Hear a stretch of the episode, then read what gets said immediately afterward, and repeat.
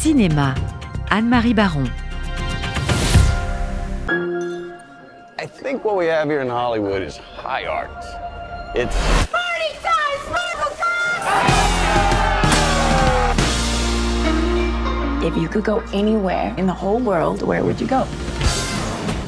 I always want to be part of something bigger. Yes. Let's go! Après Whiplash et La La Land, le cinéaste américano-français Damien Chazelle s'attaque à un projet titanesque, Babylone. Rien de moins qu'une histoire du cinéma depuis les origines jusqu'à un futur menacé par Internet et toute la technologie numérique. Le film commence à Bel Air, dans les années 20, qui est une espèce de désert, en pleine ascension du cinéma muet. Sur une route escarpée, un homme tente de hisser un éléphant en haut d'une colline. Ce sera l'attraction de la partie géante organisée par un producteur. euh, et du désert, nous voilà pro- propulsés en pleine orgie au milieu d'une horde de personnages alcoolisés, drogués, au, au libido sans limite.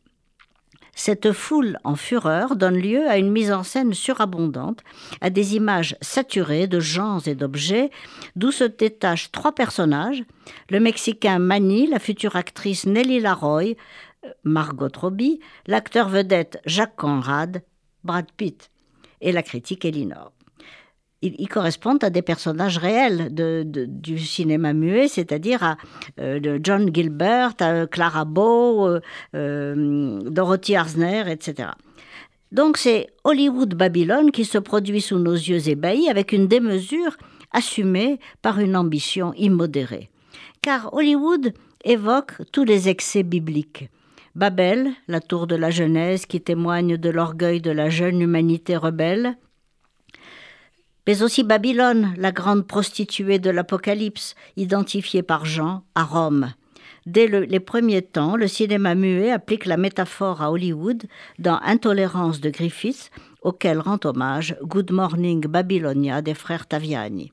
Damien Chazelle met au goût du jour une imagerie inspirée de l'Apocalypse pour évoquer les excès de ce métier en plein essor.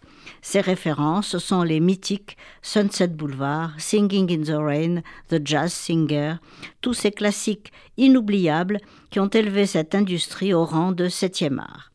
On peut considérer le pari réussi, car les performances de Margot Robbie et de Brad Pitt, l'audace de la mise en scène, le montage éblouissant font de cette fresque flamboyante qu'est Babylone de Damien Chazelle un film qui peut rivaliser avec l'humour de Quentin Tarantino et le génie visionnaire de Stanley Kubrick.